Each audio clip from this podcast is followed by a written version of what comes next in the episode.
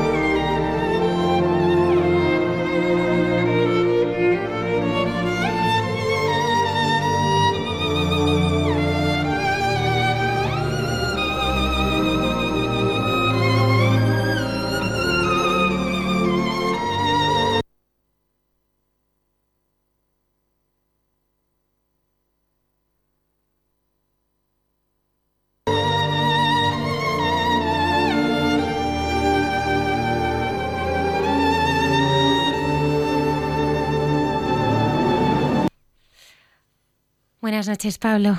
¿Cómo estás? Bien, muy a gusto de estar aquí con vosotros.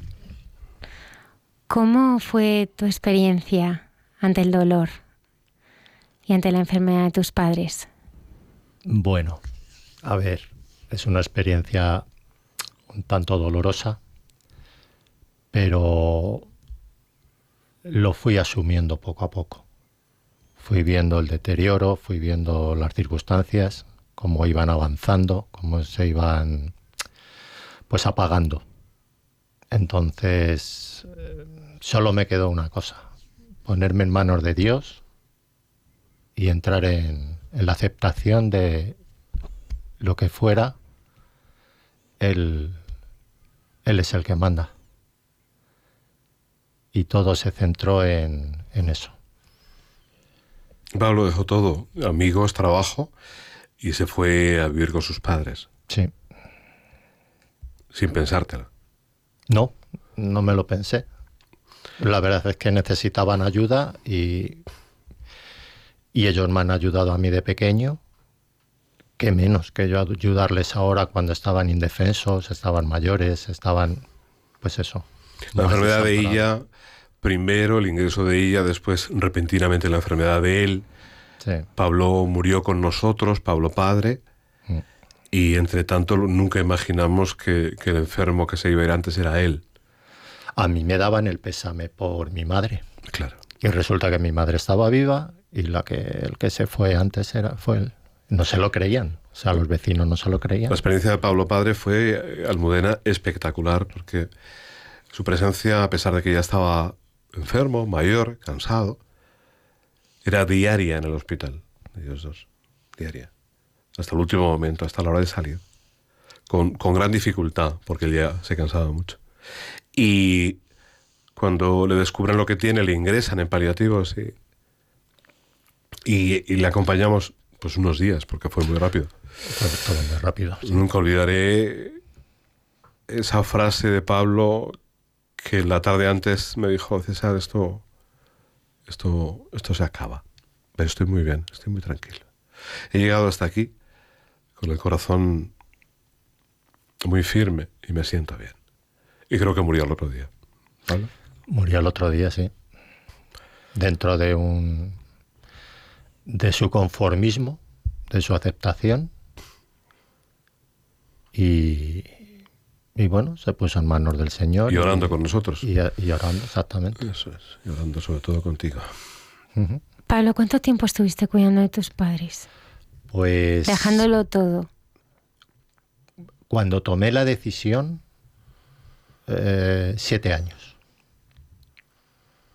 Sí. Siete, años. dedicado a cuidar de tus padres enfermos. dedicado a cuidar de mis padres, día y noche. Porque los días, o sea, el día se lleva un poquito mejor, pero las noches, eh, he tenido noches bastante, bastante duras. De tener que levantar a mi madre, de tener que cambiarla, de tener que ducharla por circunstancias. ella, la pobrecita, a veces no sabía ya lo que hacía. Entonces, de esas noches he tenido bastantes noches. Nos preside Santa Gema en la mesa. Se ha venido Santa Gema. Nos preside, por supuesto, María, ¿no? Radio María, este es su estudio. Pero hemos traído un cuadrito de Santa Gema porque ella tenía una devoción muy especial a Santa Gema, una experiencia que me gustaría que Pablo contase así rapidito. Bueno, la experiencia de Santa Gema, digamos que ha venido de tradición, porque empezó mi abuela. Mi abuela era un- una devota, pero, pero con una fe y, y una entrega. De hecho, su casita la llamaba Santa Gema. Mi sobrina se llama Gema precisamente porque se lo pidió mi abuela, que la pusieran Gema por Santa Gema. Y de corazón os digo que la tenemos que tener harta. Santa Gema, porque todo se lo pedíamos a Santa Gema. Pero y mamá, la pobrecita pe- pero diría, mamá se rebeló con su madre, ¿no? Y- Eh, sí, sí, sí, sí. sí. Dijo, "Ya, pero es ¿qué que es ya la esto?". decía, mira, déjame, eres una cansina. Deja a Santa Gema en paz. Si es que ya la tienes que tener aburrida. No puede, seguro que ya ni te escucha. Pero fíjate tú que una tarde de verano se la presenta a mi madre Santa Gema. Y ahí fue cuando ella dio, pues, un cambio. Tuve una experiencia. Un cambio radical y a partir de ahí ya muchos años a donde de fuera iba con de Santa San- Gema. de bota de Santa Gema. Y lo contaba, no se lo contaba a todo el mundo, pero lo contaba diciendo, bueno, yo es que tuve que tuve que reconocer que verdaderamente eso que, que mi madre eh, con tanta con tanta insistencia marcaba y que yo de joven pensaba que bueno, que podía ser cualquier cosa hasta que fui consciente de que eso era mucho más grande que yo y que era verdad, ¿no? Decía, ¿y qué verdad? Decía, ¿no? Sí, ya de mayor, ya en los últimos años, incluso al médico de urgencias del hospital le decía, he visto a Santa Gema, he visto a Santa Gema. Y claro, mucha gente diría, uy, esta señora Qué ya está. la demencia senil la tiene muy avanzada. No, pero es que era verdad, o sea, era tal fe... Bueno, a ver, sinceramente, eh, en nuestra casa siempre se ha respirado una paz, una tranquilidad. Eh, eh, había algo especial siempre. Sí, ella era muy De carismática, hecho- ella atraía muchísimo a la gente. De hecho, me he quedado con la casa de mis padres. Después del fallecimiento de ellos, he luchado por ella porque es, la, es el contacto que tengo con ellos. Eh, lo que está impregnado en, en las lo que está impregnado en las paredes en los pasillos La vida vivida. La- exactamente. Claro. Es, son las anclas que yo tengo ahí hacia mis padres. Y me siento súper orgulloso de... No es mi casa, aunque las escrituras ya están a mi nombre, pero para mí siempre será la casa de mis padres. Pablo, ¿y tú no, no te enfadas un poco con el Señor, no? Porque eh, de repente te encuentras con tus padres enfermos, tienes que dejar el trabajo. En el mundo que vivimos es eh, complicado Pero- dejarlos todo y, y- y no le preguntas por qué, por qué, por qué, y además los dos a la misma vez. No. Y, y, y por qué tienen que estar sufriendo, porque a todos nos desgarra, ¿no? El ver sufrir a las personas que queremos. Eh, hombre, por supuesto, la parte del desgarro, de ver el dolor y de ver la, la pérdida que se avecina cuando están muy unidos a, a unas personas es más doloroso. Hay personas que no tienen tanto sentimiento, entonces, pues bueno, les cuesta menos ese duelo. Eh, yo no me enfado con el Señor por una sencilla razón, porque lo elijo yo. A mí nadie me lo impuso. Entonces, como a mí nadie me ha impuesto el que yo tenga que cuidar a mis padres, salió voluntariamente de mí. De hecho, mis compañeros me dijeron, eh, ¿qué vas a hacer? ¿Cómo te vas a mitad de película? Ya está todo preparado, están los decorados ya. Explicar que le estaba haciendo los decorados de una gran película para una multinacional, una película muy importante. Sí. Y, y surgió esto y lo dejó todo y se vino a Madrid. Sí, sí, sí, y lo volvería a hacer. O sea, es que vuelvo a repetir. Te vas dando cuenta de que son dos personas que empiezan a estar indefensas. Que mi padre se apoyaba mucho en mi madre. Porque las mujeres son las que dirigen la casa. el- eh, eh, Papá, ¿dónde está tal cosa? Pregunta solo a tu madre, que es la que lo sabe todo. Es Pero- que ella era tan dulce que además es que le- eh, aunque, aun- yo creo que nadie se podía enfadar con ella, era imposible enfadarse con ella, ¿no? No, no podías enfadarte. Siempre te ponía una sonrisa que te tumbaba.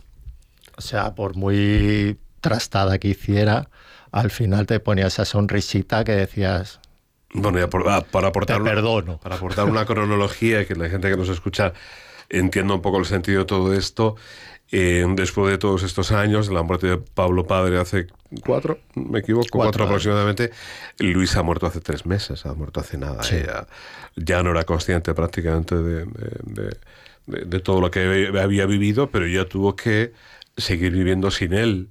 eh, por supuesto, Sí. con, con Pablo, hijo, en todo momento, en una residencia, En una residencia, eh, los últimos años, cuando se empezó ya a deteriorar Claro. físicamente, porque claro, la casa no estaba bien adaptada. A ella ya la había que moverla con grúa, que Claro. se dice.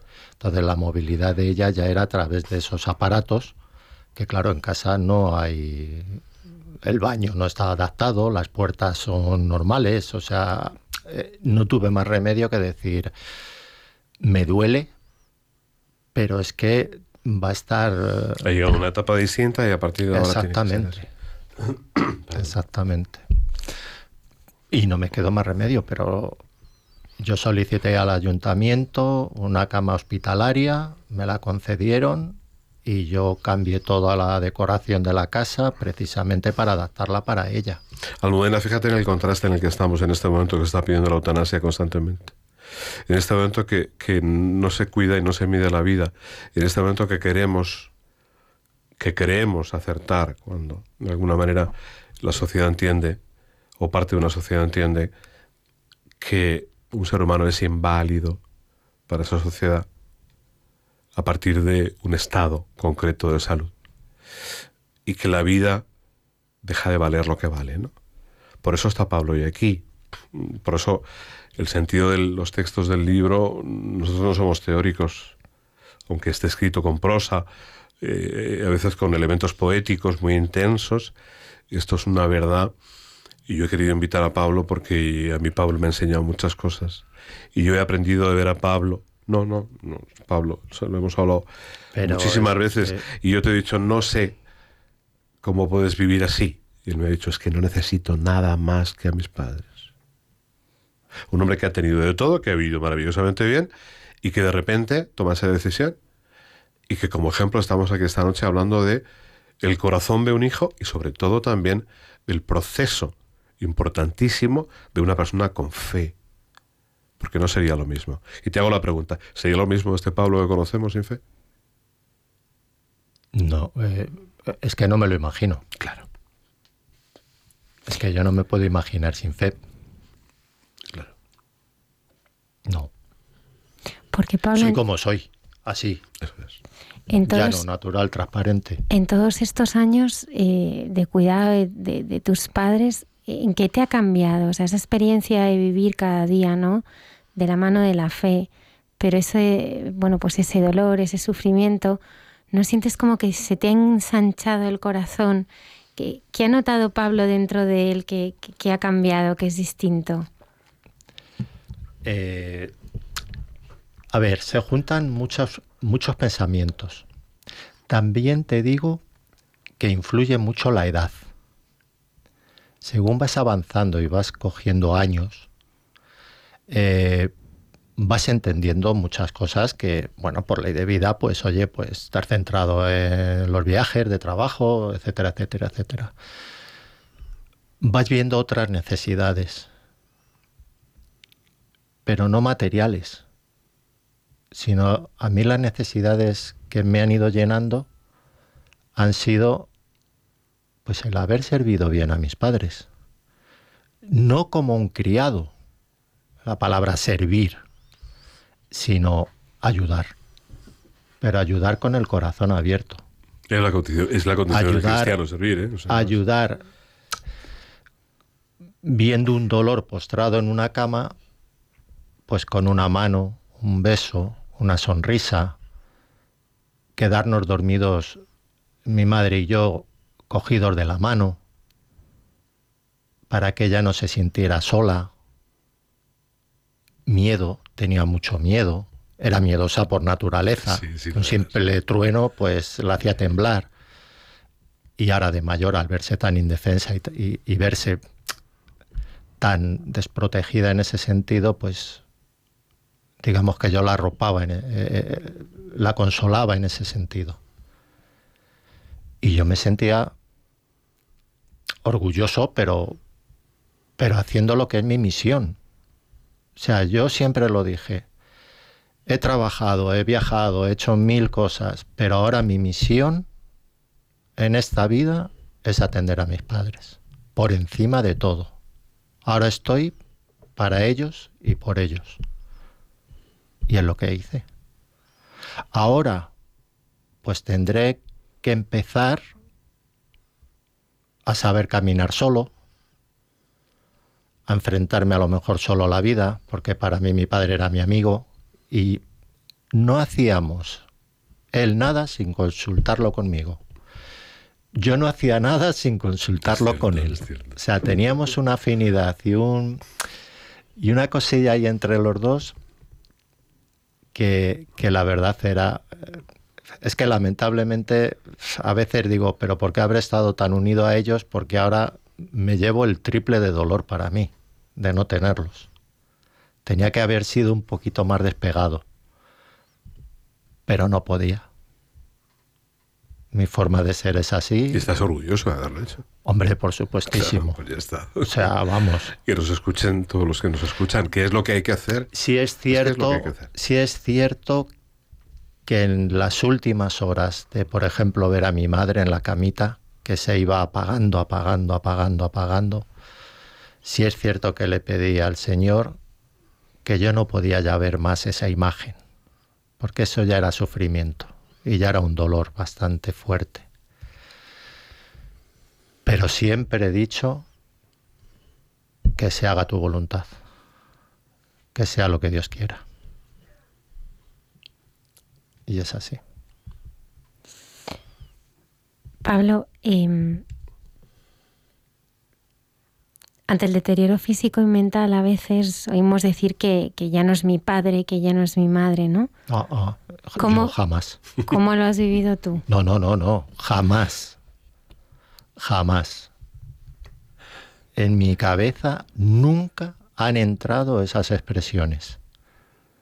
Mi padre ha sido mi padre hasta el final, que ha sido cuando Dios ha querido. Se marchó con él a las 10 de la mañana. Muy bien. Pero a ti qué te parece esto de la cultura del descarte? Te la voy a explicar. Es todo aquello que no es perfecto, no funciona de acuerdo a lo que se espera, a lo que el mundo espera, todo lo que está roto, todo lo que está enfermo, pues ya no sirve, porque no...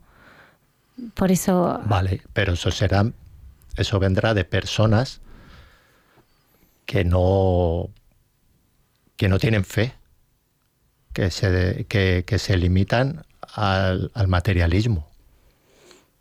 Porque Ese- tú de dónde has sacado la fuerza un día tras otro para cuidar a tus padres? Yo no la he sacado. ¿De- ¿Cómo a lo mí me ha venido, Te ha venido, era gracia de Dios. por supuesto. O sea, vamos, yo lo... eh, a ver, yo llegaba por las mañanas, para mí el, eh, el día a día ¿Cómo era un día normal tuyo, Pablo? mm, vete a la farmacia por las pastillas, eh, llega a las 12 para preparar la comida, a lo mejor mi padre ese día quería boquerones en vinagre y yo me iba corriendo a la pescadería para hacerle boquerones en vinagre. Y estoy viendo su cara de felicidad. Oh, Eh, oh, oh. esta noche, Pablete, quiero cenar sopitas de ajo. Jamás le dije que no. Yo... Ah, es... eh, Es envidiable, perdóname que te diga. Envidiable. Es que eh, es que lo hago, o sea, lo hacía natural, es que no me costaba ni ningún Por eso esfuerzo. Almudena, cuando yo le comentaba algo respecto a esto, decía, "Es que no entiendo por qué me está diciendo esto, si yo lo que hago es lo que tengo que hacer. Pues porque el mundo no se mueve así, y porque estamos viendo, y yo lo veo cada día, como hay gente que incluso muriéndose, les dejan, y dicen, es que tengo una reunión, que me llamen ustedes ya cuando... Y esto es como, dices, bueno, saco el bicho que llevamos todos dentro y le digo a este señor algo muy feo.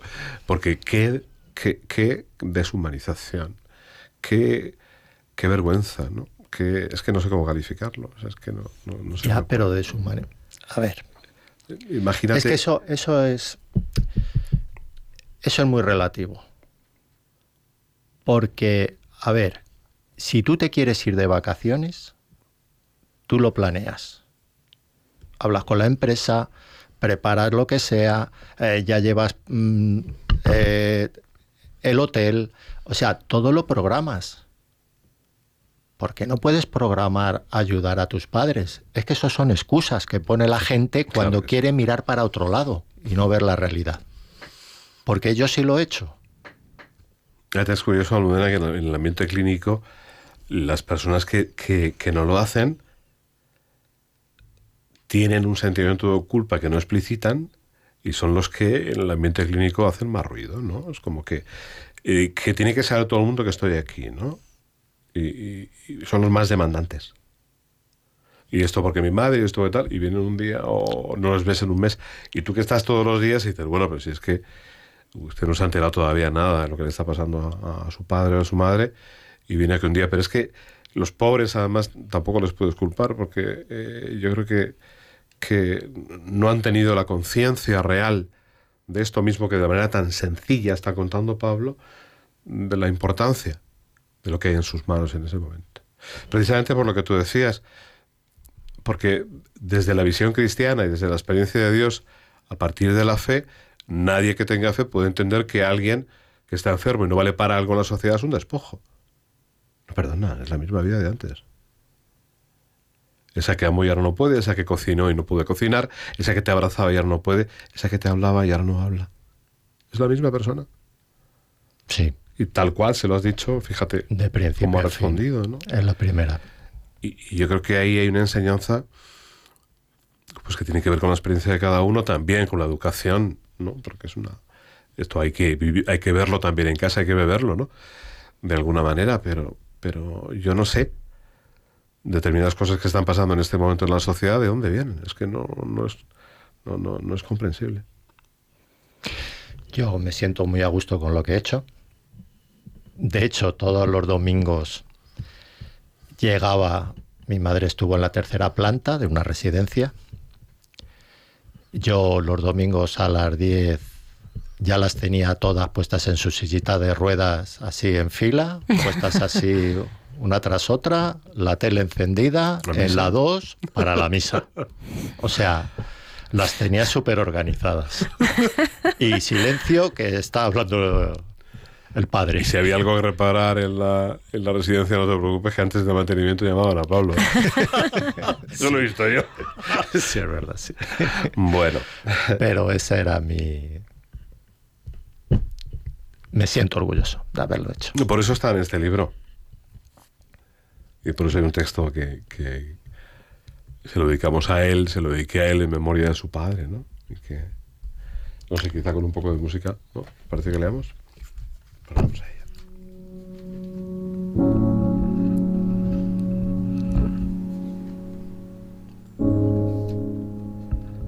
Si Dios ha querido revelar su amor al hombre, el amor ha de ser reconocido por el hombre con sus capacidades. El amor de una madre que ha sonreído a su hijo desde su primer día de vida, recibirá la sonrisa de su hijo como respuesta. Cualquier expresión vacía tiene sentido cuando se proyecta al otro, como respuesta de amor que Dios pone en el corazón del hombre.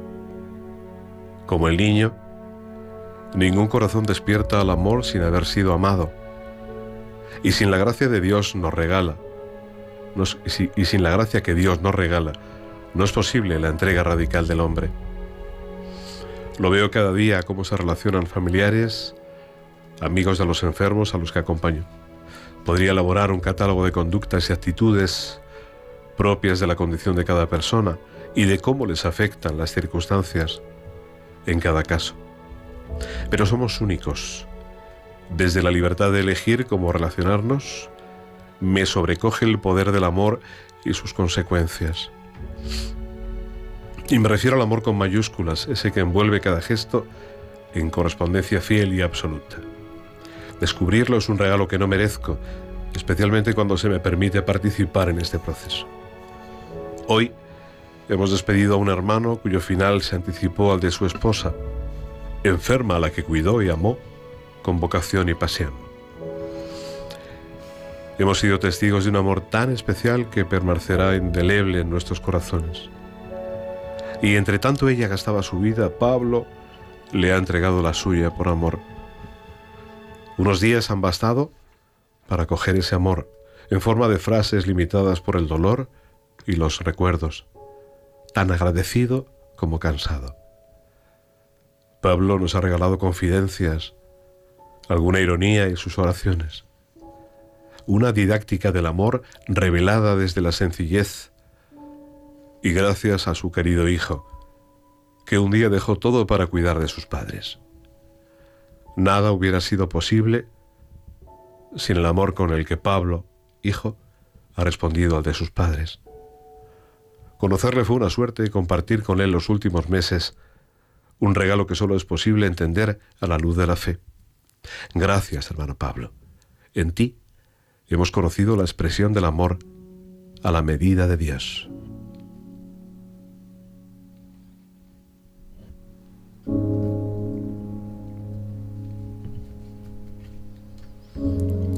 Este es un texto que, que yo conservaba cuando murió Pablo y que quería que subiese en esta obra de acompañar el final, ¿no? porque creo que ilustra, sobre todo estando en el presente, estamos un poquito emocionados ahora, ilustra con muchísima claridad de qué amor estamos hablando, ¿verdad?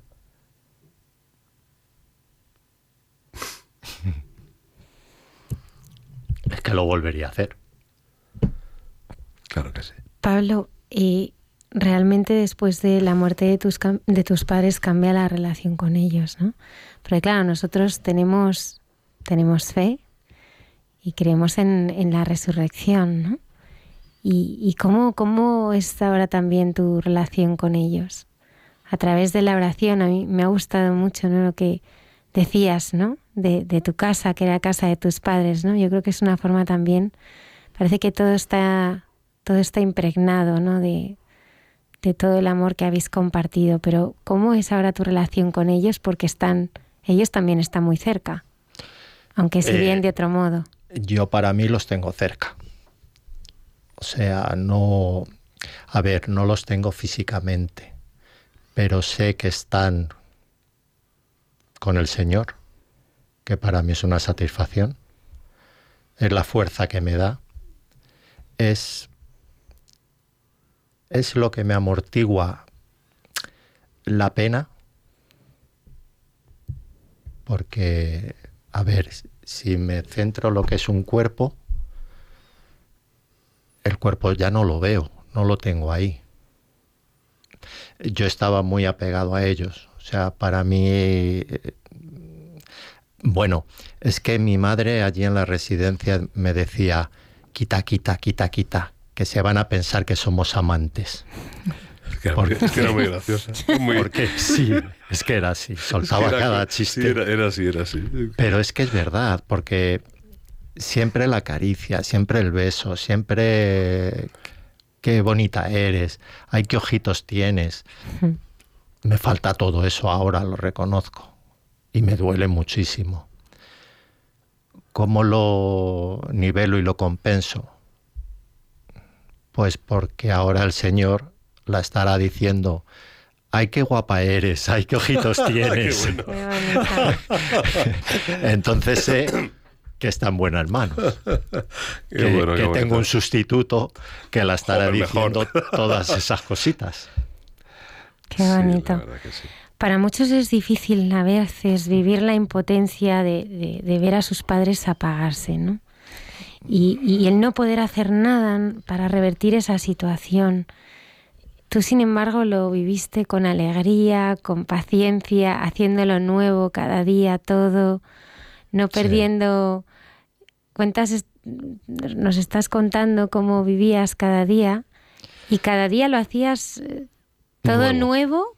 Es como una aventura de amor cada eh, día, que si eran boquerones en vinagre, que si era esa noche... Lo que fuera. Te tenías que levantar muchísimas veces para que tu madre durmiera a gusto porque, eh, bueno, pues... Eh, sí, tuvo problemas, demencia senil que se la agudizó, infecciones de orina que desconocíamos. Y sinceramente, luego lo ves en la residencia, lo que es una infección de orina en una persona mayor y resulta que se vuelven locos. Sí, o sea, mucho. Mm, prácticamente hacen cosas que yo nunca había visto a mi madre. Por supuesto me asustaba, llamaba al médico de urgencias, me decía, uy, nada, tranquilo, tranquilo, si esto no tiene... Yo decía, ¿cómo que no tiene? Delirios y todo tipo de cosas. Delirios, o sea, cosas que yo me las he vivido de noche. Decía, Dios mío, dame fuerzas. Porque, sinceramente, era agotador. Hay que reconocerlo que física y psicológicamente era agotador. Pero me daba fuerzas. Y ponía todas las mañanas el contador a cero y día nuevo. ¿Qué va a pasar? Pues no lo sé. El Señor me irá diciendo. Era así y ha sido así, o sea... Pablo, pero tú desde siempre has tenido fe. Eh, sí. Sí. Siempre has sido consciente de esa presencia. Sí, sí, sí, por supuesto. Por supuestísimo. Lo que pasa que yo veía a mis padres jóvenes, veía a mis padres pues que se iban de viaje, mi padre trabajando, bien de salud, pero luego, claro, luego vas viendo que ellos, pues como nos pasará a todos, nos iremos deteriorando. La verdad es que son lecciones que te dan, ¿eh? porque, bueno, a veces es que me hago, yo no tengo hijos, no tengo, y ojalá a mí me cuidaran como yo los he cuidado a ellos. Pero, ¿quién? O sea, es que también esa es la cosa que ahora yo tengo y, y, que va a ser de mí. Dios eso, Dios proveerá. Esa es la parte. exacto. ese es el premio. Eso, eso es lo que yo siempre eh, me digo. Bueno, será lo que Dios quiera. Además, porque contando, o sea, escuchando tu historia, te das cuenta, Pablo, que tú no has querido con tu amor. Es que era el mismo Cristo que les estaba queriendo a través tuyo porque la forma que tú tienes de quererle es, es como Dios nos quiere, ¿no? Que ves a las llagas, ves a la fragilidad, ves a esa infección de orina, ves a, ves a cada, cada, cada vez que se despertaba tu madre por la noche, cada dolor, cada... Así es el amor del Señor, ¿no? Entonces durante, durante todo este tiempo has querido con, con su propio corazón, se ha hecho carne en ti y, y, cómo, y cómo has querido.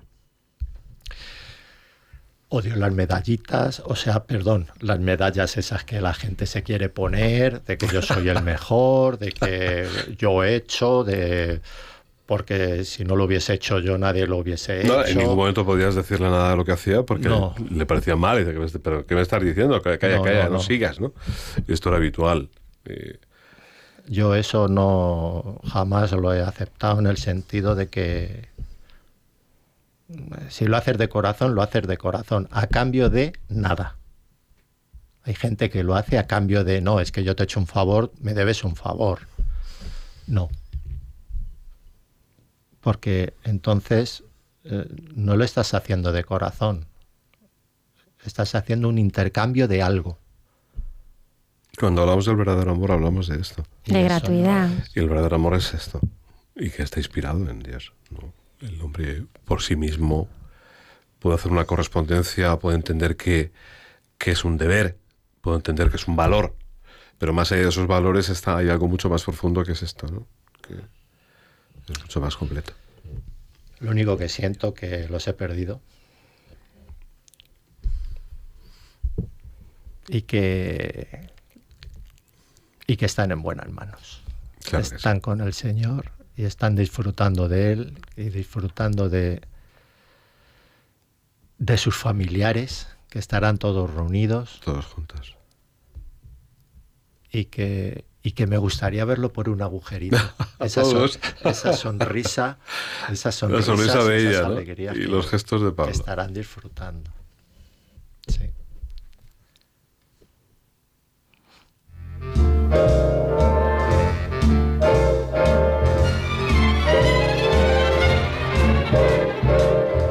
Those fingers in my hair, that sly come hither stare, that strips my conscience bare, it's witchcraft. And I've got no defense for it, the heat is too intense for it. What good would common sense for it do? Cause it's witchcraft, wicked witchcraft. And although I know it's strictly taboo, when you arouse the need in me, my heart says yes indeed in me Proceed with what you're leading me to. It's such an ancient pitch, but one I wouldn't switch. Cause there's no nicer witch than you.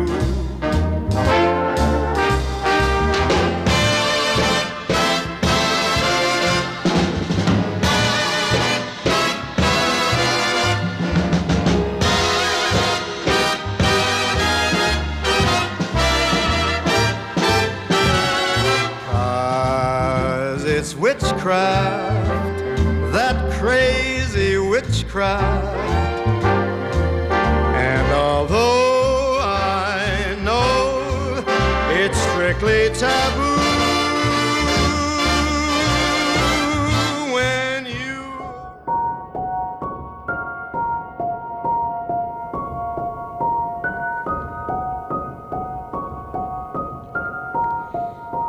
Te encerraste sin llave allí donde la tierra se derrite y el mar perdió su sal.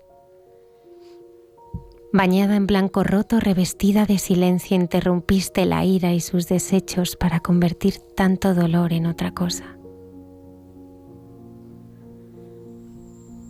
Oramos contigo porque sentí que no soy nadie para rescatarte de ese lugar secreto. Quizá Dios pueda llamar tu atención por esta vez y tenderte los brazos para que vuelvas.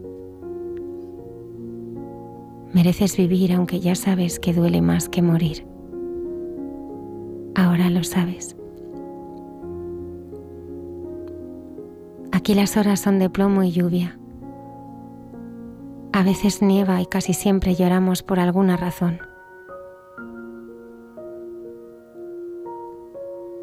Creo que la nieve nos provoca cierta sensación entre la solemnidad y el estupor. Ahora los melancólicos son los jóvenes y los mayores luchan y sueñan por un mundo mejor. Aún así merece la pena que vuelvas a abrazar a tus hijos, amiga. No permitas que la vida se te escape de las manos. Aún queda belleza en este mundo. Si te parece voy a seguir hablándote bajito. Y si decides volver, prometo devolverte solos los recuerdos buenos, los momentos más bellos. Se lo pedí al Señor para que tus ojos vuelvan a mirar como lo hacías. Para que vivir no vuelva a dolerte.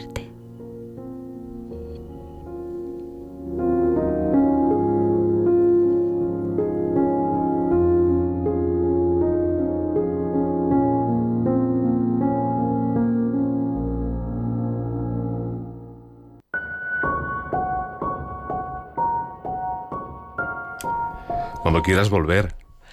Eh, se me permite de vez en cuando mm, jugar literariamente con la metáfora de volver a voluntad. Estamos hablando de una persona, de una mujer que está en coma vigil y que entró en esa situación ya hace tres años, que tiene hijos muy jóvenes y a quien eh, leemos y oramos. No podemos hacer más que cogerle la mano, acompañarle, rezar y, leer. Y yo en algún momento sentí que, que, que podía jugar con esa metáfora del, del viajar y encerrarse en ese espacio donde está para ver si el Señor en algún momento consiente que vuelva y que, que recupere la vida que tenía, que era una, una, vida grande, una vida bella, pero no depende de nosotros. Y este es un, uno de los pocos textos de personas que no han muerto. Es una belleza. ¿Y cómo dignifica el texto a esta, a esta mujer? Hablemos de dignidad, César, porque en todo lo que escribes gritas la dignidad y la belleza pues del que está enfermo, del que está sufriendo. Que ya te dijo, el día de la presentación Jesús, el director de la vaca, algo que me impresionó. Después cuando lo escuché grabado, porque en ese momento no me enteré de nada, yo decía que no había encontrado en el libro ningún elemento descriptivo o sea, identificador de la vida de las personas. ¿no? ¿Por qué? Por la dignidad. O sea, ¿quiénes somos nosotros para juzgar si Dios no lo hace? Si Dios ama. Cualquier decisión, por bárbara que pueda parecer, genera unas consecuencias y, y vivimos desde la libertad que Él nos da. Aún así, no podemos juzgar a los demás. Y es esa presencia la que hace posible que, que lo que están viviendo tenga sentido y lo, que nosotros hacemos desde la fe también lo tenga. ¿no? A veces acompañar a un enfermo que no tiene un reflejo, que no responde, a veces no siempre, generalmente siempre es lo más difícil, ¿no? Se hace, se hace duro a veces vienen a preguntarnos qué hacéis, ¿Cómo- ¿tú qué haces cuando hay un enfermo que no te contesta, ¿no? Y pues yo tengo la certeza de que me escucha, porque su condición física su, y su estado no quiere decir que la persona no esté escuchando y sintiendo.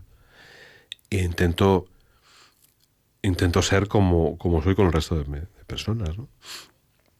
Y es cierto que en la mecánica del día a día mm, es más fácil sentarte y orar, a veces en silencio, o leer un texto, o sencillamente cogerle de la mano y, y cerrar los ojos con, con ella, ¿no? Hablamos de una mujer muy joven, ¿eh? de muy pocos años, con dos hijos pequeñitos. Y es muy duro. Hay momentos que dices... El misterio es tan misterio que a veces...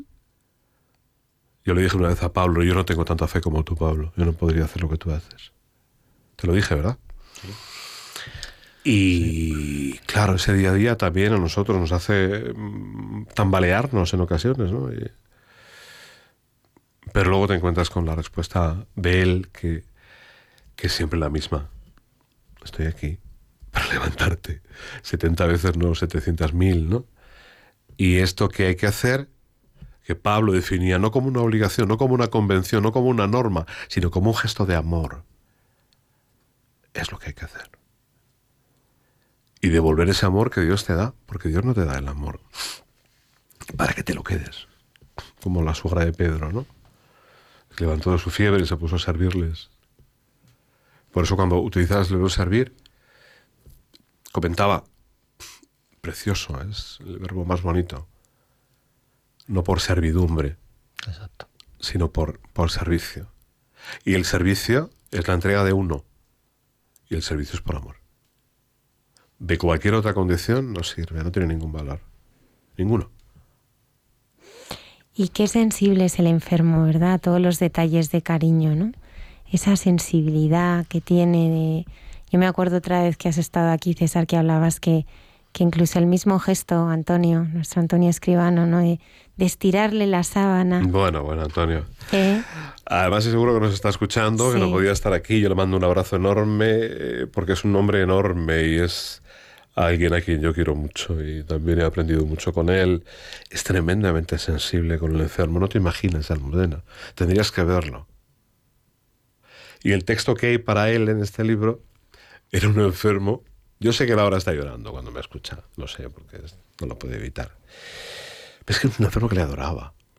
Es que íbamos cualquiera y decía, sí, ¿qué tal? ¿Cómo estás? No sé qué. ¿Y Antonio? una cosa. Era una cosa. Y Antonio estaba con él como si estuviera en su casa. ¿no? Que es esa naturalidad tan abrumadora que lo hace tan bien que tengo que revelar un, un- un secreto. Me va a matar cuando me vea. Durante mucho tiempo le costó muchísimo dar la comunión. Decía que no se sentía digno, que eso era. Eso que me pides es muy fuerte. Bueno, pues si estamos juntos, estamos, ¿cuál es la diferencia? Que, que está el Señor delante del enfermo, de- de- contigo y conmigo, estamos orando. ¿Por qué no se la das tú? Y le costaba muchísimo, porque no se sentía digno. Yo tengo que decir que gracias al Señor por esta vida, por este hermano, y que no solamente eres digno, que eres de lo más digno que puedes ser. Es una persona increíble. Y Almudena le tiene aquí.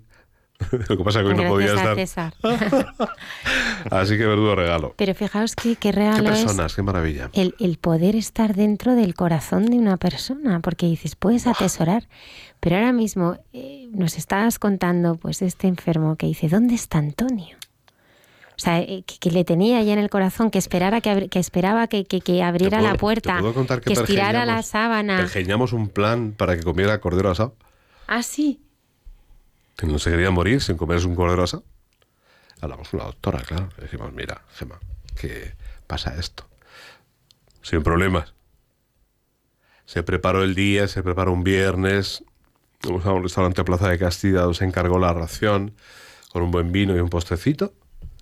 Y ese día fue el hombre más feliz del mundo. No sé si fue más feliz Antonio que él, fíjate lo que digo. Porque recuerdo su cara y aquello. Y Walter, Walter también, otro, otro compañero en, en el grupo oración de los viernes. ¿no? Walter, que hace también una labor increíble, que, que lo siente. Uf. Esto es lo más grande. Por eso tengo que mirar a Pablo y por eso le dije, por favor, vente. Porque tantas veces cuando salía un tema de conversación sobre algo, él y yo hemos hablado muchísimo, mucho, muchas horas, muchas horas. Hemos comido juntos, hemos cenado juntos. Y cuando salía un tema de conversación, de un coche, de un, bien material, de una cosa, de no sé qué, me miraba y se reía. Y sin hablar ya sabía lo que estaba pensando. Y dice, ¿y para qué necesitas eso? ¿Eso para qué es? ¿Qué te aporta? ¿Qué te aporta? Y él entraba a la capillita pequeña a ver ese calvario que hizo con trocitos de madera, que todo el mundo sigue preguntando quién lo hizo. Y él sabe muy bien que lo hizo, que está allí. Y sabe muy bien que ese premio es un regalo para cada día, porque él siente que,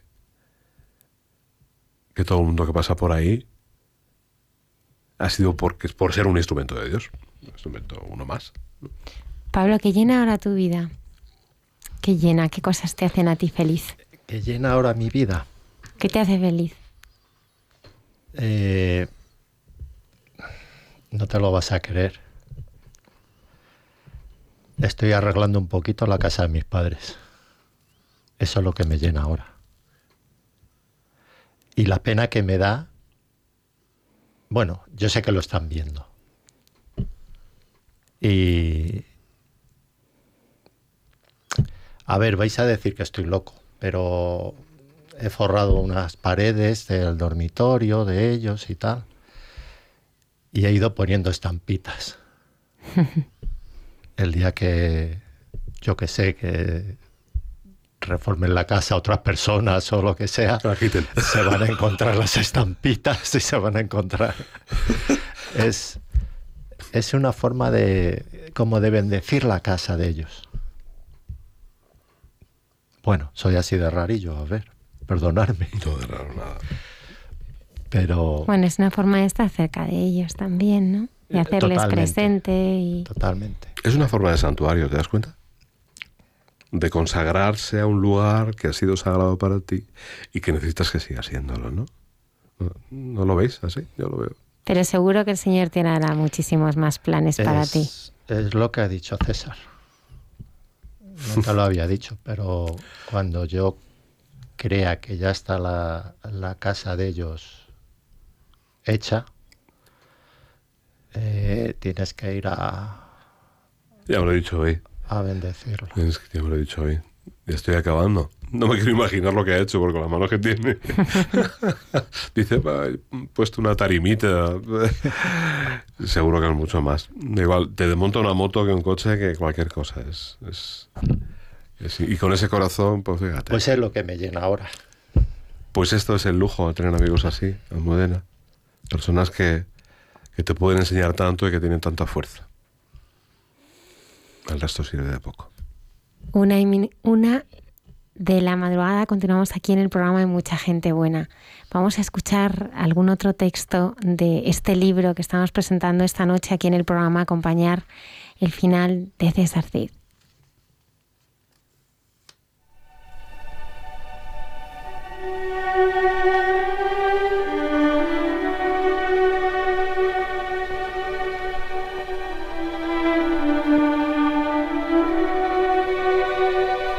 A mi hermana se le mueren los recuerdos y su cuerpo no aguanta tanto olvido. Pactó con su memoria un tiempo nuevo, de sonrisas desdentadas y palabras breves, y dejó de ser madre y abuela para ser una sonrisa inocente que asiente y deambula, ajena a las miradas previsibles. Quisiera retroceder contigo, Pilar, a pesar de mis miedos del pasado, para prevenirte de esta soledad ingobernable que te derrite el corazón para imaginar juntos que es posible vivir desconectado del mundo sin sufrir por ello. Pero no puedo. No es posible. La vida no tiene ya razones para ti. Ahora te guía la fuerza que hace florecer a los almendros y una confianza inocente en cualquier cosa, en cualquier persona. Esta cruel enfermedad ni siquiera te permite llorar lo razonable que nos hace algo más humanos. Te dolió la vida sabiéndote viva, aunque disfrutabas haciéndolo. Y lo hiciste a tu manera, intensamente y sin aspavientos. Imagino tus horas lentas y vacías. Quizá la felicidad consista en eso, hermana, pero me entristece pensar que ya no te acompaña ni el silencio conocido. Todos son ecos de voces extrañas. Fuiste una niña de mirada triste y ojos grandes e intensos, asustadiza y enamorada de aquellos brazos cortitos que te acunaron. Sus ojos verdes de madre se apagaron ya hace mucho, pero su sonrisa, como la tuya, visten de luz mis días oscuros. Y sonrío después de llorar un rato. Ahora que nada te dice nada, me gustaría ser mago para burlar tu desmemoria y reír a carcajadas contigo de cualquier tontería, de cualquier cosa. Y celebrar juntos que Dios nace en cada corazón disponible. Estoy seguro que primero lo hará en el tuyo y le pido que encienda un ratito la luz que has perdido. Él puede hacerte entender que te queremos muchísimo, que te echamos de menos. Y si el milagro acontece, aprovecha para recordar cuánta felicidad proporcionaste. Te quiero, hermana.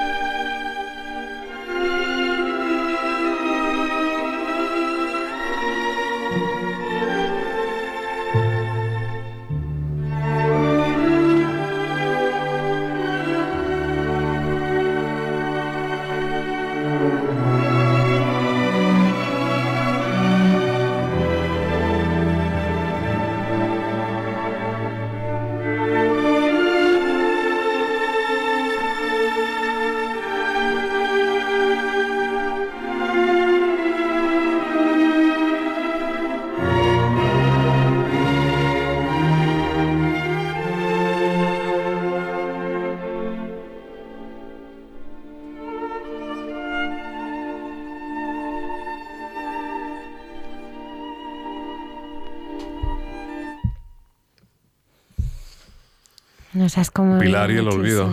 Bueno, todos sabéis. Háblanos de Pilar. Que tengo una hermana pues, con Alzheimer desde muy joven. Joven porque empezó con 59 años, creo. Y, y, bueno, ya está en una fase de mucho deterioro y, bueno, pues como todos los enfermos de esta enfermedad, sabéis, pues está en ese proceso que, que simplemente vive y punto. Y que no sabe nada más, ¿no? Y es muy duro. Es muy duro como cualquier otra enfermedad, ¿no? Pero esta, esta enfermedad del olvido hace que en una sociedad como la que vivimos nos olvidemos cuando estamos bien. El problema no es el olvido de ella. El problema es que, que el peligro está en olvidarnos nosotros de quienes hemos sido y qué han sido para nosotros, ¿no? Recuerdo hace unos años, pero no recuerdo exactamente si era, era un vídeo en internet o eh, era una campaña de televisión, no lo sé. Pero preguntaban a un señor por qué acudía a ver a, su esposa si no le conocía. Y acudía cada día, puntual, y estaba todo el día con ella. Y él contestó, porque yo sí la conozco. No sé quién es. Bien, pues apelamos a, todas esas circunstancias del, del, corazón que hacen que, que, a pesar de deambular por la vida intentando aprender a vivir, que no es fácil, venimos aquí sin manual de instrucciones, intentar entender estos procesos tan crueles, pues es duro, pero está ahí. Está ahí. Este texto no iba en este libro. Y al final, cuando ya tenía la editorial del libro, todo el material lo envié. No sé por qué. por alguna razón el corazón me dijo, tiene que estar ahí. Además hay una pequeña foto también que aparece con mi hermana Angelines. Y, aparecen las dos muy guapas de jóvenes. Y esa belleza es la misma, ese cuerpo es el mismo, aunque ya no lo recuerde. Y el corazón es el mismo. Y pase lo que pase, como bien decía Pablo, vamos a seguir expresando ese amor que con dificultades, porque la vida pues viene acompañada de eso. Vamos a seguir reconociendo hasta el final la persona que es la persona que ha sido siempre, ¿no? aunque ella en este caso no pueda. César, ¿por qué siempre has elegido vivir al lado de Cristo crucificado?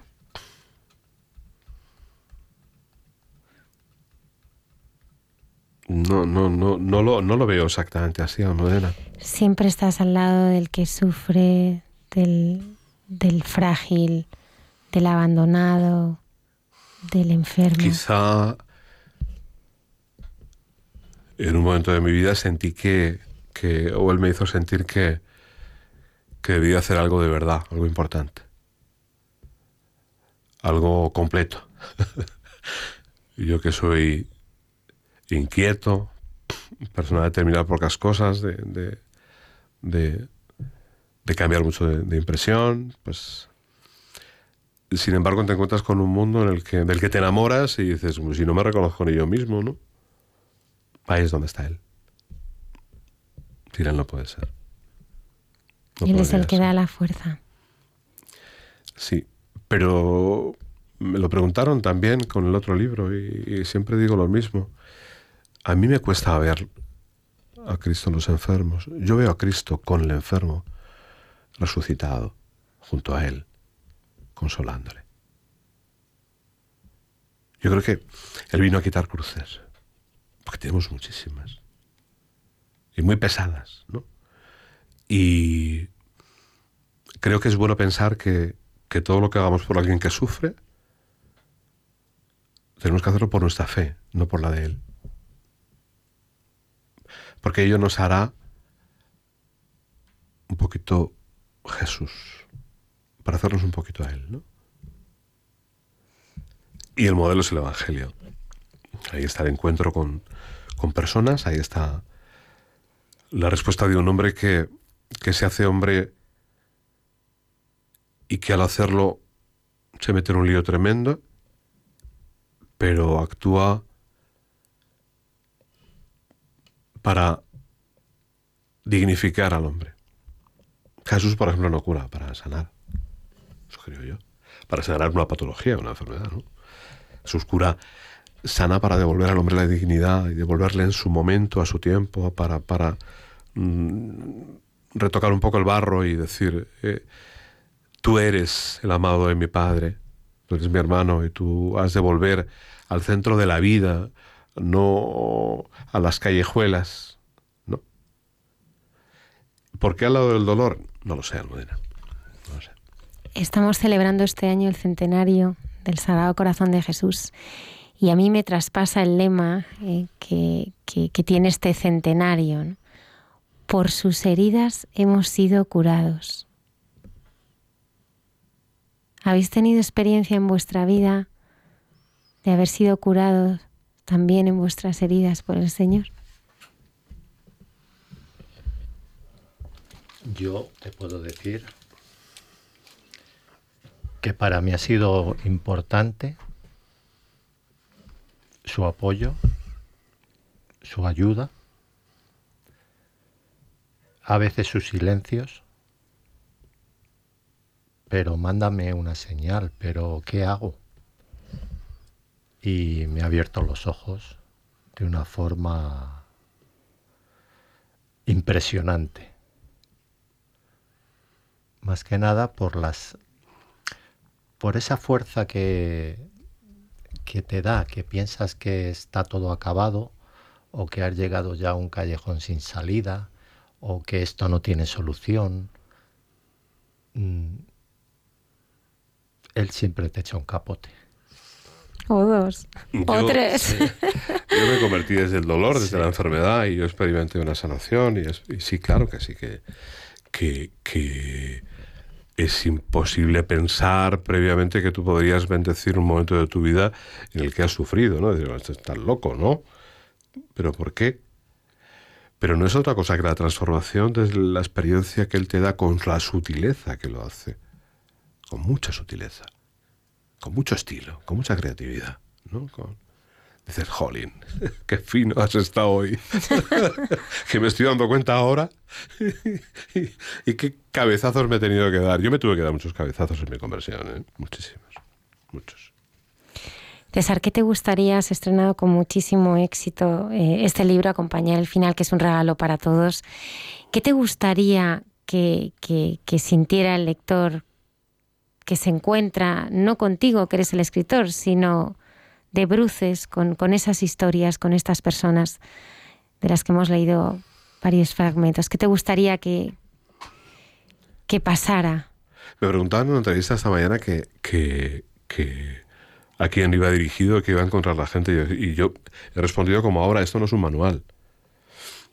Esto no es un- es simplemente es una colección de, de experiencias vividas, narradas tal cual. Entonces, ¿en qué puede ayudar? En pensar que, que él y yo podemos ser una de estas personas.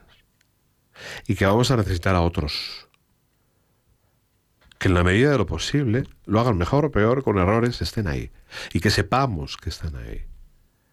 Lo importante es, cuando tú sufras, hay alguien que diga, Almudena, estoy aquí, no he venido de paso, me, me he pasado por aquí y resulta que me he encontrado. No, he venido por ti. Estoy aquí por ti. ¿Qué puedo hacer por ti? Es lo que hacía Jesús. No daba charlas, no recomendaba, sencillamente amaba y se daba. Que es lo que ha estado haciendo Pablo, definiendo toda la noche desde que hemos venido. Se daba, se daba él, ¿no? Entonces, van a encontrar experiencias reales, a veces muy duras, contadas, pues como las cuento yo, ni mejor ni peor, sencillamente es como me sale, ¿no? Entonces, eh, quizá para algunos hay algún texto que sea un poco eh, sobrepasado en, la manera en que está escrito, porque no es demasiado directo, o porque, o porque le he dado alguna vuelta a la hora de decirlo, pero es lo que ha salido en ese momento. Y te aseguro que lo que ha salido es lo que yo sentía. Ahí no hay nada modificado. Pablo Fernández, muchísimas gracias por habernos acompañado esta noche. Gracias a vosotros por haberme permitido expresarme, cosa que a veces, no sé, soy más, más invisible, no, no, no sé cómo explicar. Es muy humilde. Te has explicado fenomenal y ahora seguro que muchos de nuestros oyentes se imaginan al señor dándole besos a Luisa, ¿eh? como le gustaría que se los dieras tú. Claro, claro. Ahora se, lo estará, se los estará dando él, ¿eh? tanto a Pablo como a Luisa. Qué suerte. Qué suerte, ¿eh? Quienes vamos, qué suerte. Ojalá nosotros estuviéramos allí. Muy sí. pronto estaremos, ojalá. Sí. Nos gustaría terminar, César. Muchísimas gracias. Con... A ti por, por invitarme, Almudena. Siempre es un placer. Ya sabes enorme que esta es, es, tu casa. Gracias. Y queremos terminar eh, con un texto de esta prosa que nos lleva al cielo. Ese texto es de otra madre que se fue muy joven y preparó para su hijita pequeña un sobre para cada cumpleaños, hasta que tuviera 20.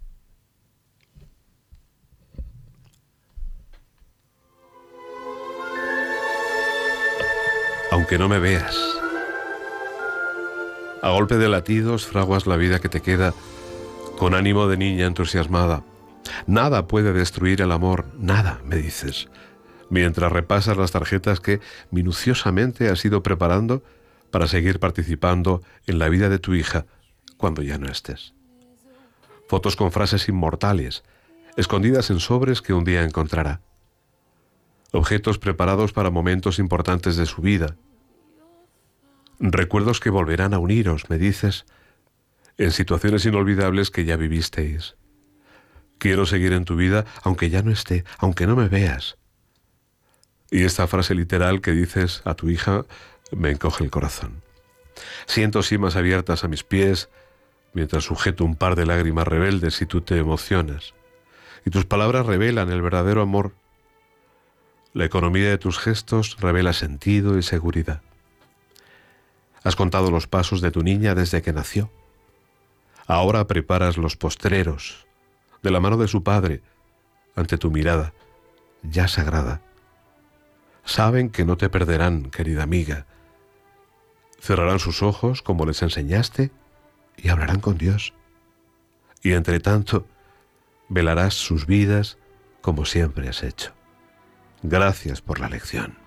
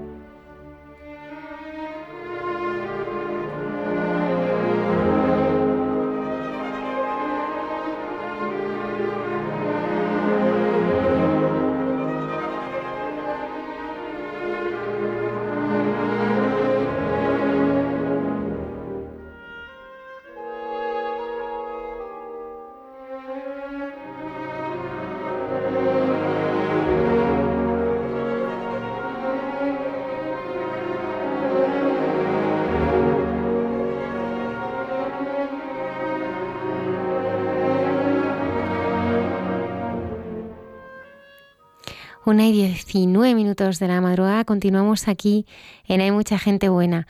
Hace apenas unos días celebrábamos la fiesta de San Benito Abad.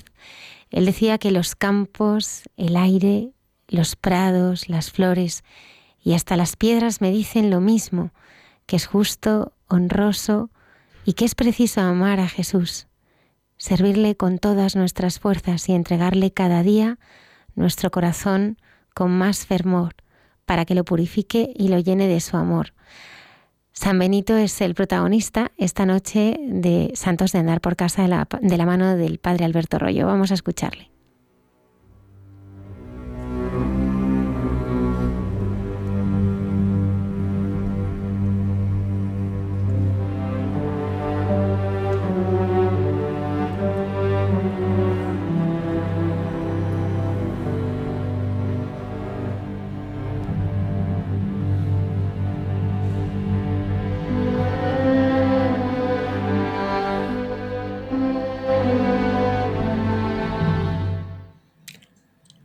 Noches a todos los oyentes de Radio María. En esta sección de Santos de Andar por Casa, hoy queremos recordar, porque así nos lo propone la liturgia de la Iglesia, a un gran santo, patrono de Europa, declarado así por el Papa Pablo VI.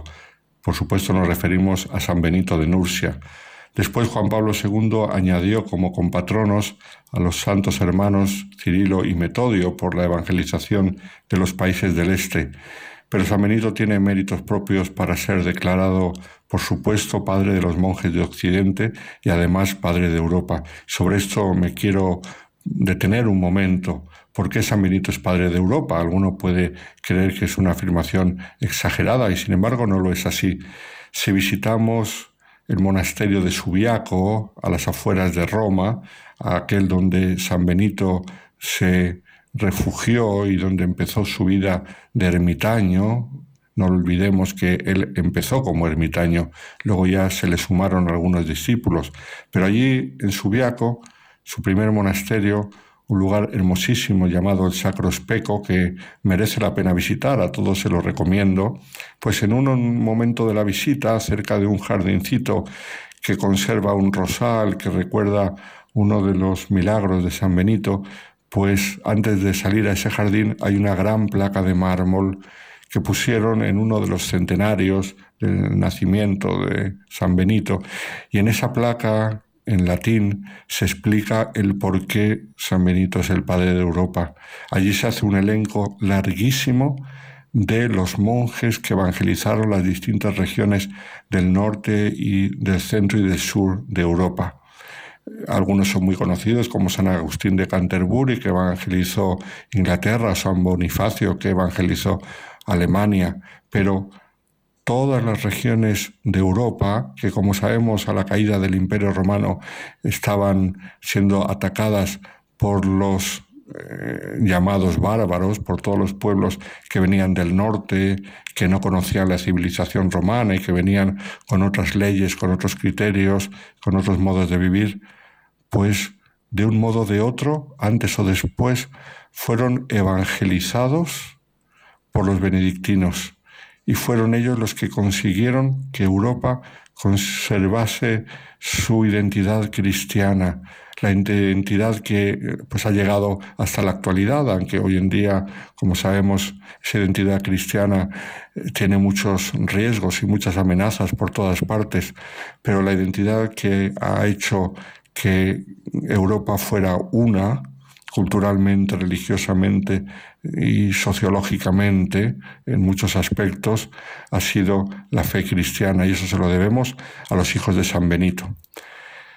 Los monjes benedictinos que curiosamente evangelizaban y eran misioneros, pero desde el monasterio, desde la vida contemplativa, desde sus comunidades, preservaron la cultura griega y romana y en la Edad Media la mantuvieron en sus bibliotecas y así fue posible siglos después el Renacimiento, conservaron el arte eh, y, lo fomentaron, enseñaron a aquellos pueblos donde establecían sus monasterios a cuidar el campo, a roturarlo, a cuidar mm, todo tipo de sabiduría, hicieron las escuelas monásticas que dieron lugar después a las universidades que todos conocemos, etcétera, etcétera. Fue una labor ingente la que hicieron los monjes.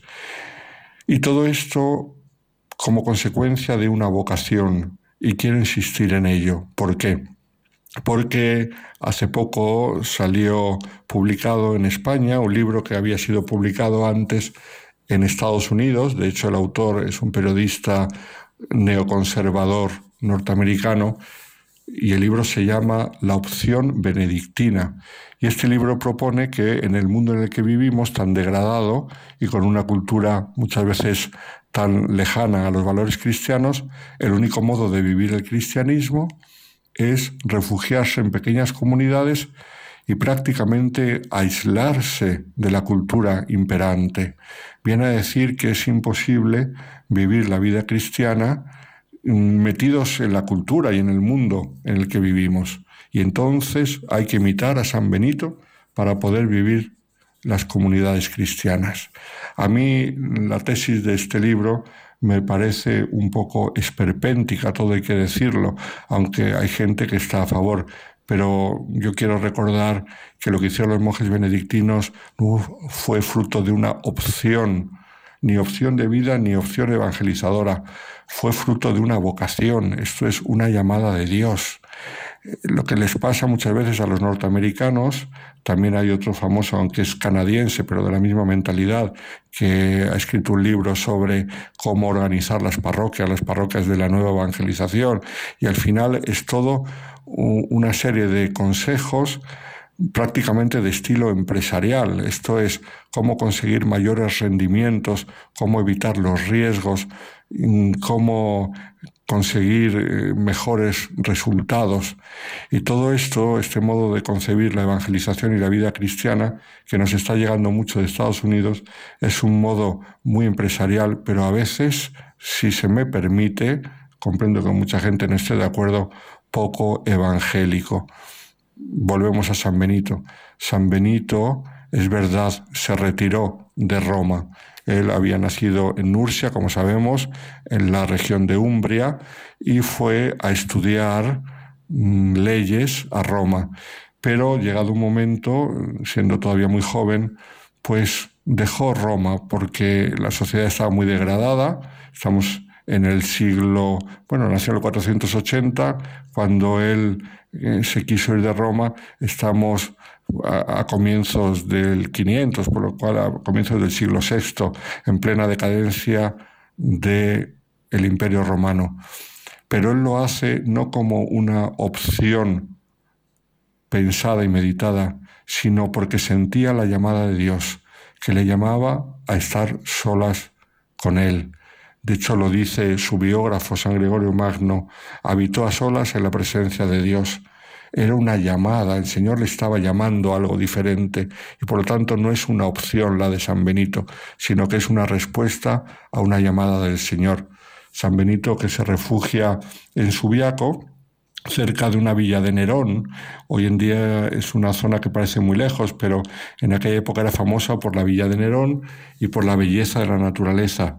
San Benito que quiere habitar a solas con el Señor porque busca lo absoluto, tiene sed de Dios y quiere colmar esa sed que no ha podido colmar en Roma, ni con la cultura, ni con los estudios de derecho, ni con el futuro brillante que podía tener. Todo eso no le ha llenado el corazón y que se da cuenta que el Señor le quiere llenar el corazón. San Benito que vive en paz, pero que pronto suscita envidias de otros monjes que vivían por aquella zona, porque le ven que es un joven y un hombre de Dios y que la gente viene a visitarle, a aconsejarse. Él quería vivir con Dios, pero no aislado de los seres humanos. Entonces empieza a suscitar envidias. También por en medio se mete algún sacerdote secular que tiene envidia también de la santidad de San Benito.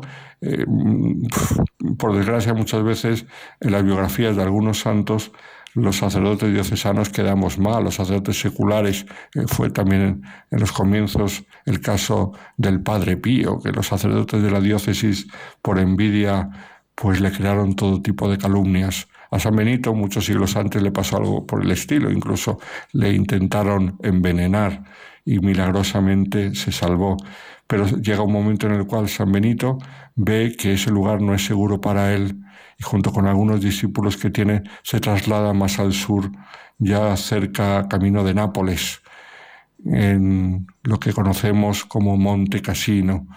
Cassino, un lugar hermosísimo para la contemplación. Y ahí comienza un primer monasterio. Pero él no quería organizar monasterios, él no quería ser fundador y él no quería ser un evangelizador. Él quería vivir su vocación cristiana como veía que el Señor se lo estaba pidiendo. Pero claro, el ejemplo de San Benito atraía mucho y muchos jóvenes quisieron seguir su ejemplo. Eso hizo que San Benito tuviese a la fuerza que empezar a fundar monasterios, porque ya eran muchos en la comunidad. Él no quería acumular a muchos en la misma comunidad. Hay otras opciones religiosas que quieren estar todas metidas en la misma casa. Él quería comunidades que no fueran demasiado grandes para que tuviesen ambiente familiar. Y cuando se multiplican los monasterios, él tiene que escribir una regla para que todos lleven un estilo de vida parecido, para que no sea aquello eh, un desorden, una regla que le hace famoso, llena de sabiduría, una regla que es un tesoro de la historia de la espiritualidad cristiana, la regla de San Benito, que todos recomiendo que la puedan leer. San Benito que buscaba al Señor, San Benito que se llena de sabiduría por la oración, por la lectura de la escritura, por eh, el estudio. Y esa sabiduría hace que sus hijos la hereden, y no solo la hereden, sino que además la comuniquen a los demás. Y esto hace que muchos en todas partes de Europa reciban esa sabiduría de los monjes que en el fondo deriva de la sabiduría del el fundador, San Benito, que no quería ser fundador, solamente quería ser un hombre que cumplía la voluntad de Dios, lo que el Señor quisiera de él. Pues ojalá San Benito nos ayude a nosotros a recordar a todos nuestra vocación cristiana, nuestra identidad cristiana.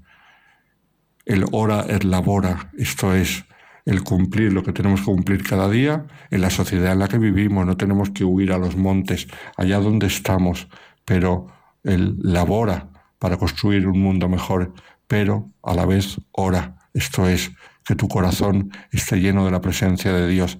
Y así ese trabajo, esa vida social, esa vida con los amigos, vida familiar, hagas lo que hagas, si está lleno de la oración, te llevará a tener la sabiduría que San Benito adquirió, a comunicar a los demás, a hacer mucho bien y ayudar a que Europa mantenga todavía esa identidad tan necesaria que es la identidad cristiana.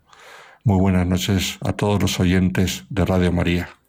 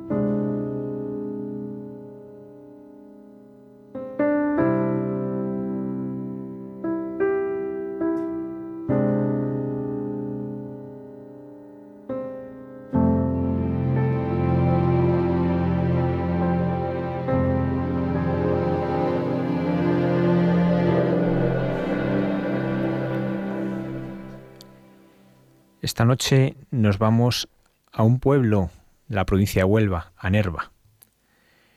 Nos vamos a la primavera de 1939. Acaba de terminar la guerra civil.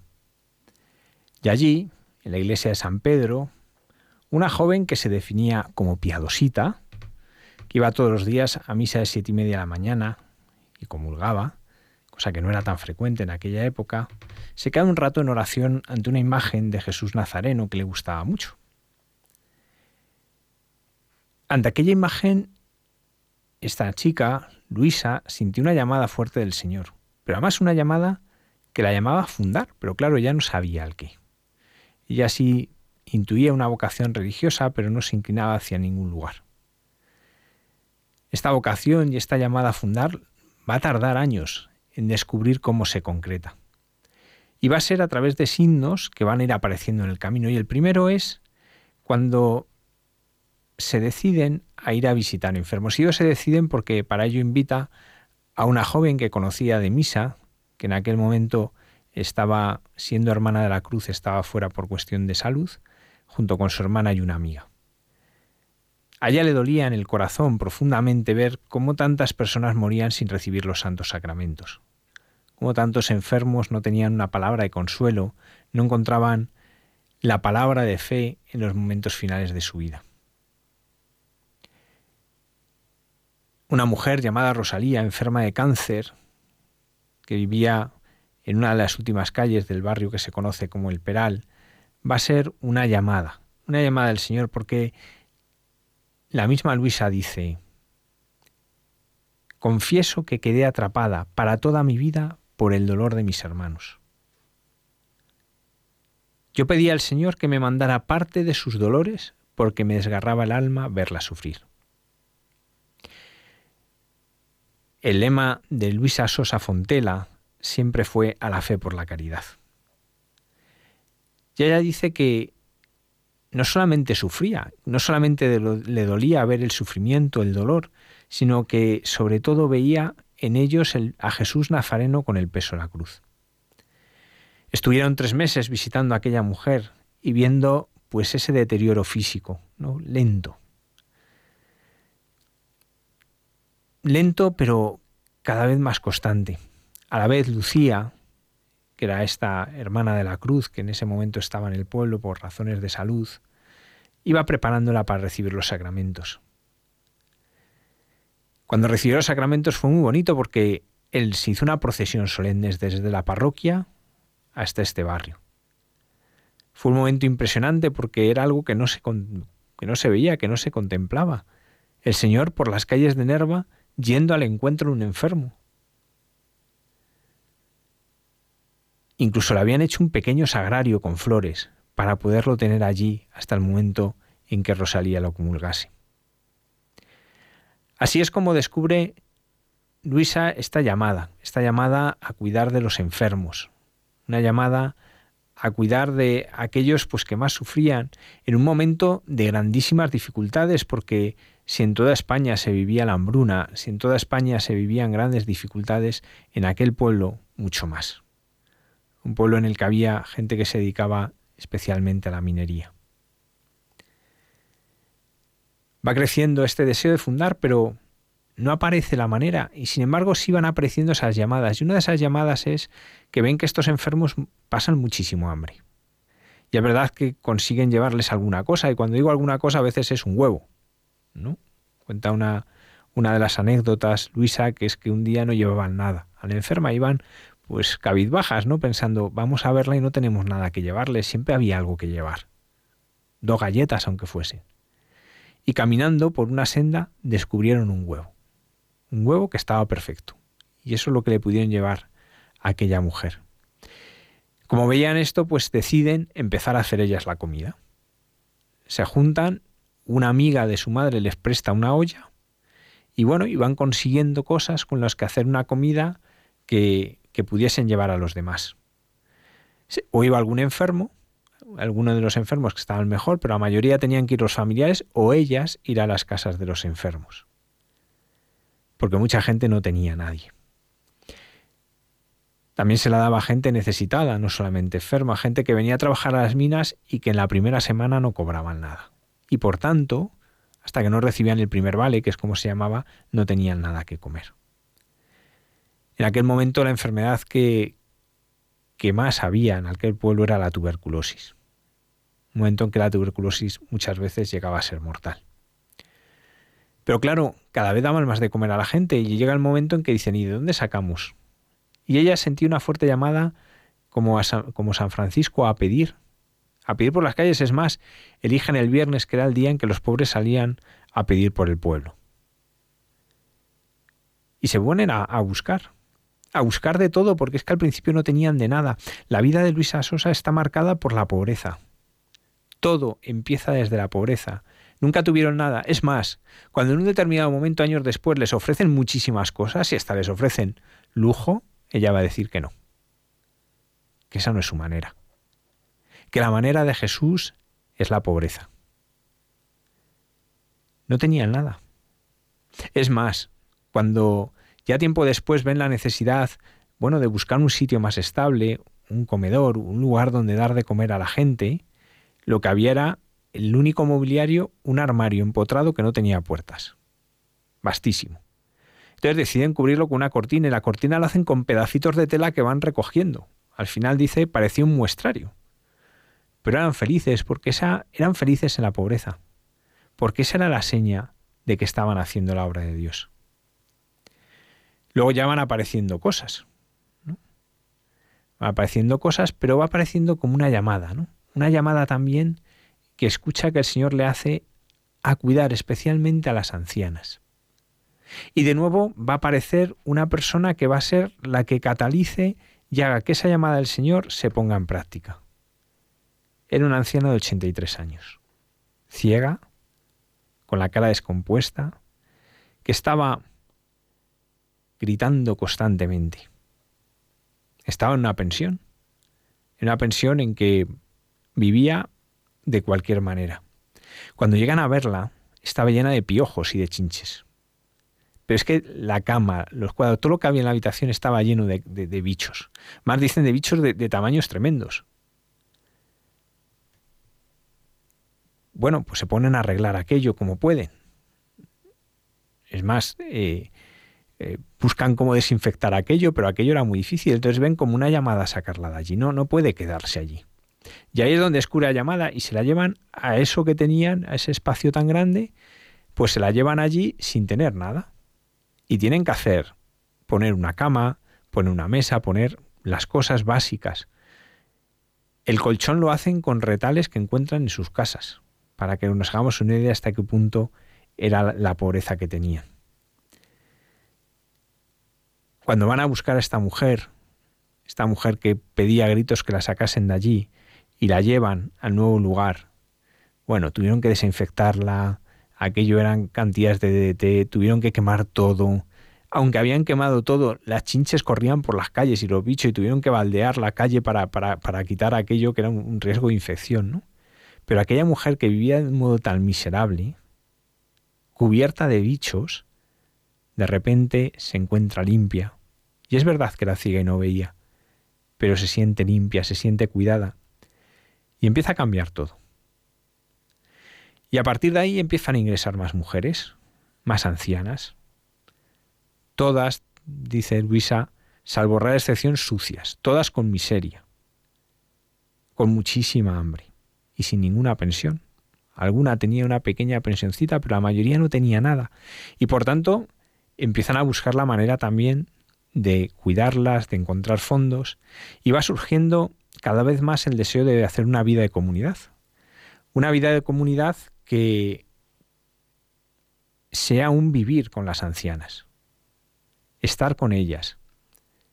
Las ancianas no es algo que queda fuera y lo que se atiende, sino algo que se vive, que se atiende, que se convive, y aquí van a encontrar, en 1954 se había dividido la diócesis, la archidiócesis de Sevilla y hacía la diócesis de Huelva, la ayuda de un Pedro Cantero Cuadrado, el primer obispo, que el 2 de julio de 1955 aprobaba la formación de la comunidad de la obra de Jesús Nazareno de Nerva. Después van a venir también las niñas, niñas que vivían en la calle con grandísimas necesidades, y las van a acompañar, las van a acompañar y las van a cuidar.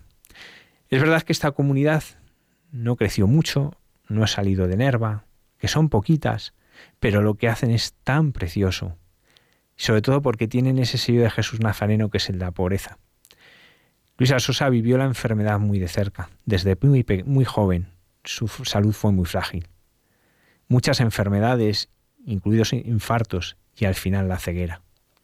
Y en aquel momento de ceguera, en aquel momento en que ya no ve, Lejos de rebelarse al contrario, miraba la vida pues agradecida, con la conciencia agradecida de estar haciendo la obra de Dios, una obra de la que ella se sentía muy digna, ella se sentía muy pecadora.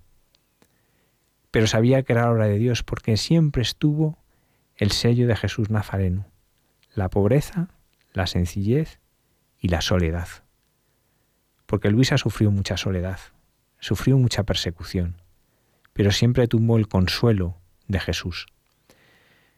Luisa Sosa fallece el 25 de noviembre de 2017, hace muy poquito.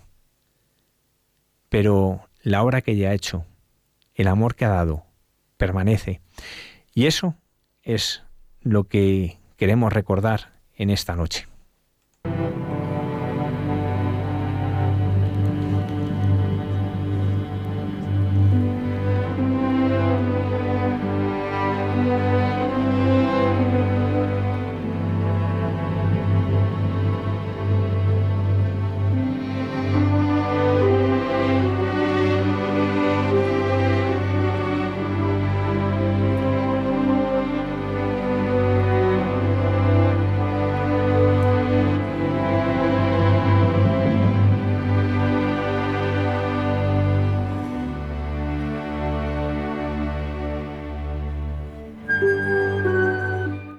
46 minutos de la madrugada nos hemos quedado fascinados con Luisa eh, Sosa y con toda la obra que, nos han, que nos han ido narrando. Tenemos todavía programa por delante y es ahora el momento en el que la hermana Carmen Pérez y José Manuel Palomeque nos traen entre tú y yo. Esta noche hablarán de algo que es una auténtica verdad. Solo nos enriquece el amor. Vamos a escucharles.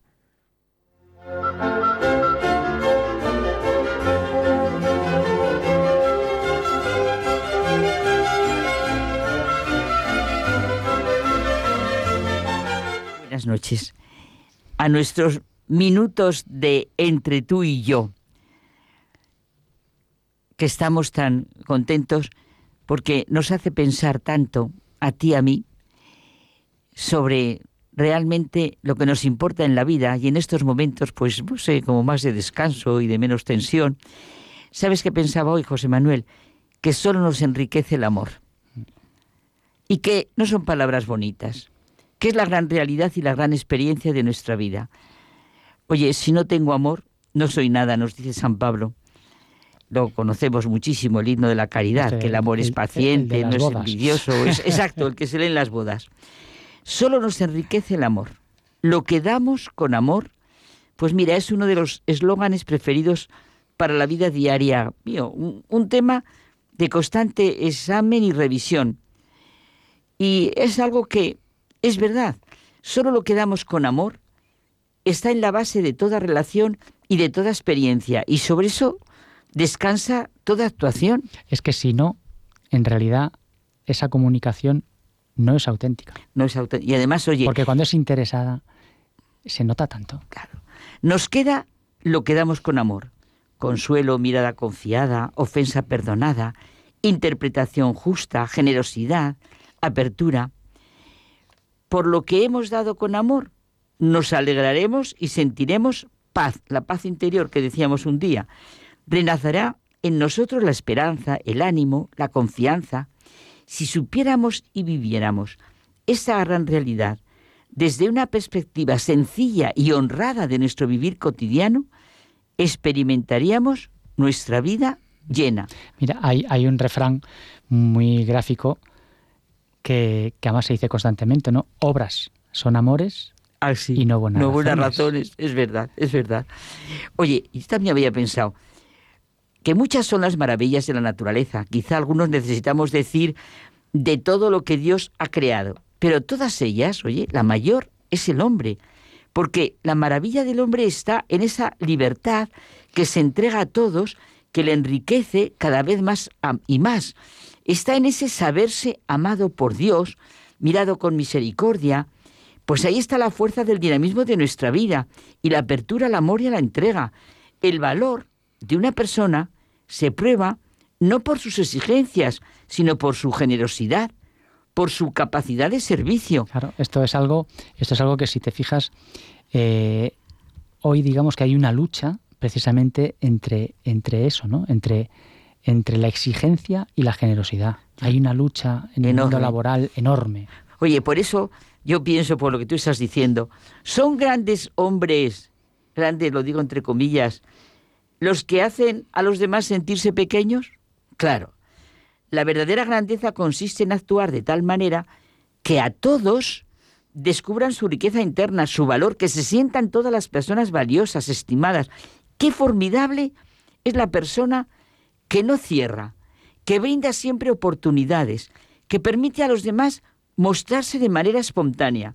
¿Verdad que te pasa, José Manuel, que nos encontramos con personas que es como si sacaran lo mejor de nosotros mismos. Yo en este rato me pasa contigo. Y cuando hablamos, personas ante las cuales sientes que creces, que te alegras, que te ensanchas. Esas personas que se han enriquecido con lo mismo que le están dando. Claro, es que tú imagínate qué formidable sería vivir redescubriendo lo mejor que hay a nuestro alrededor. Sería realmente cambiar los ojos, mirar de otra manera el mundo. Pues ya lo creo. En lugar de tantas noticias, oye, ¿Hemos tenido el enorme regalo en la vida de admirar a alguien? ¿A quién admiramos? Así, sintiéndolo profundamente. ¿No es a la persona que es maravillosamente libre y rica por lo que da? no se admira al que no da. En cada persona hay algo más que no se ve a simple vista y ese más es lo que hace de ella alguien único, valioso. Eso me recuerda una vez más al principito. Aquí vuelves a las fuentes otra vez. Es verdad. ¿Cómo, cómo no? Cómo esa relación Sí, Eh, esa, esa relación entre ellos es eh, que eh, hay entre esa relación de cuando le- amistad. cuando le el explica- que lo traducen mal, que lo Sí. traducen como si fuera domesticar. Sí, claro, sí. cuando le explica cómo Sí, sí. que el Cómo le domesticar te espera lleva a la amistad y, Y, eso y te da- cómo se espera a la hora de la llegada y, y- cómo ves las cosas, sí, y te es hace verdad. encontrar en el otro, dice, conviertes al otro en una persona única. e insustituible. Solo una persona generosa es capaz de ver ese más que no se ve a simple vista. Oye, yo creo que podríamos pensar qué producimos en nuestro trato, ¿verdad? ¿Qué originamos con nuestras intervenciones? Es corriente esa frase de la sabiduría popular que da primero para después recibir, Mm. pero es la raíz de todo. Pero no es un intercambio, no es que yo doy para recibir, porque esto sería un intercambio de intereses, de ninguna manera. Por el contrario, se hace, es una libertad interior la que tengo que sentir en el dar, en el servir. ¿Cuánto daño se hace a sí misma la persona tacaña, egoísta? Bueno, el pesimismo y la tristeza están estrechamente relacionados con la incapacidad de dar. Es verdad, Carmen, que eso requiere también de una educación. Claro. De una, más que una educación, de una reeducación. Porque es verdad que digamos que el mundo nos educa para, mm, para dar a cambio de algo. Claro, Para dar a cambio de algo. Entonces, si se descubre, digamos, la otra perspectiva, claro. probablemente tú recibas dando. como en ese bien, es verdad. Cuando doy, no es solo que hago un bien al otro, sino que ambos somos enriquecidos. La riqueza, del orden que sea, no es un bien que yo poseo egoístamente y puedo manipular y distribuir a mi antojo, de ninguna manera. Al fin lo que tengo nos enriquece a todos.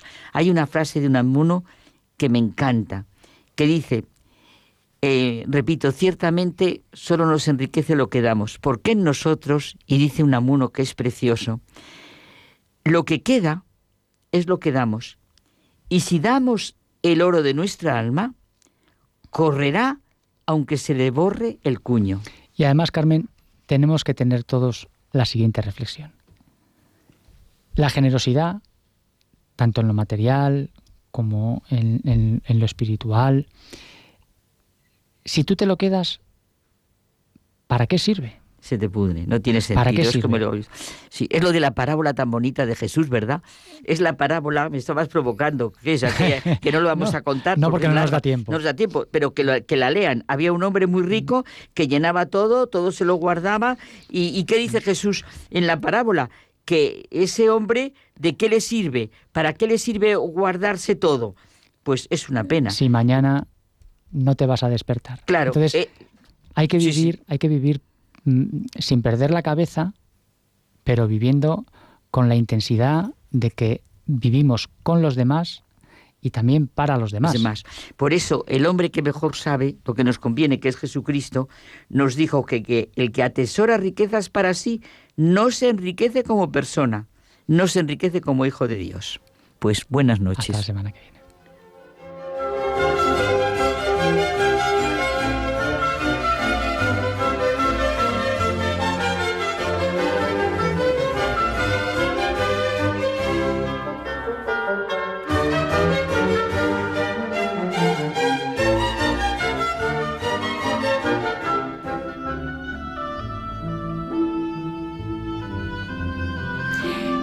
Terminamos este programa, no sin anunciar a todos nuestros oyentes los invitados que tendremos, si Dios quiere, el próximo viernes.